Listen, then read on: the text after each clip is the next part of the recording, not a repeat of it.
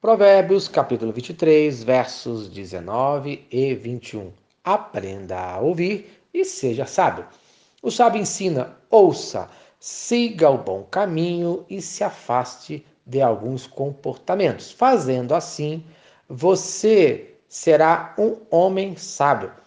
Conforme versículo 29. Ouve, filho meu, e se sábio guia retamente no caminho do teu coração. Isto é, ouça sempre mais. Quanto mais você ouvir, mais sábio será. Essa sua atitude de ouvir ordenará todo o curso da sua vida. Isto é, o seu caminho, bom caminho, conforme Provérbios, capítulo 4, versos 25 e 26 os teus olhos olhem direito e as tuas pálpebras diretamente diante de ti. Pondera a verdade teus pés e todos os teus caminhos sejam retos. Isto é, olhem direito, seja íntegro. Pondera, veja bem por onde você anda. Qual o melhor caminho? Conforme João, capítulo 14, versículo 6 Disse Jesus: Eu sou o caminho, a verdade e a vida. Ninguém vem ao Pai senão por mim. Isto é, é claro que Jesus não é só o melhor caminho, como o único caminho.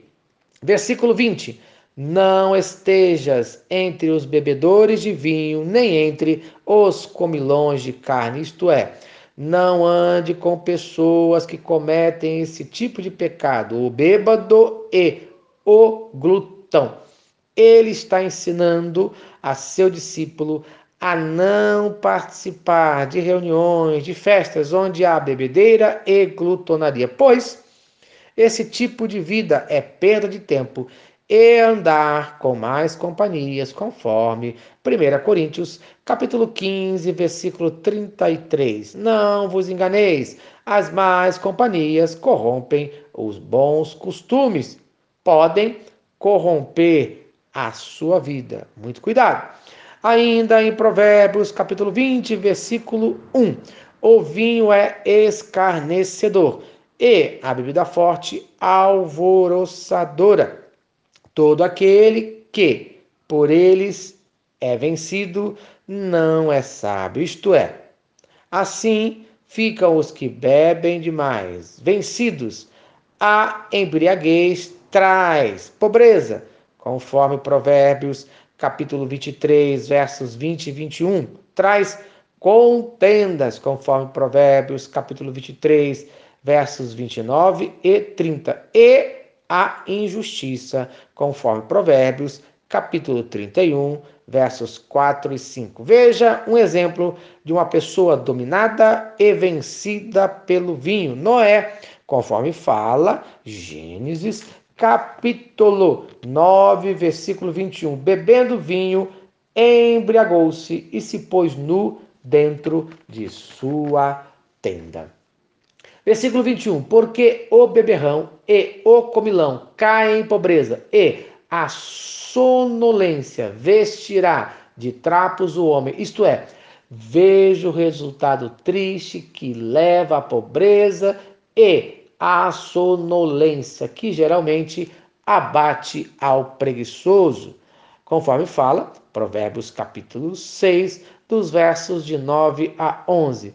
Preguiça mais bebida, combinação fatal. Então, no dia de hoje, ouça a palavra de Deus que traz sabedoria e fuja desses pecados em sua vida e seja abençoado no nome de Jesus. Amém. Se esta mensagem abençoa a sua vida, compartilhe com quem você ama. Vamos orar, Senhor Deus.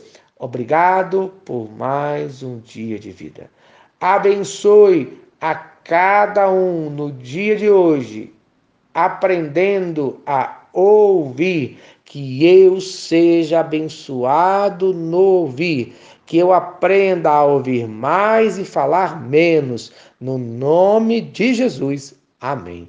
Eu sou o pastor Eloy, sou pastor da Primeira Igreja Batista em São Miguel Paulista, localizada na rua Arlindo Colasso, número 85, no centro de São Miguel Paulista, São Paulo. E lembre-se, Deus no controle sempre.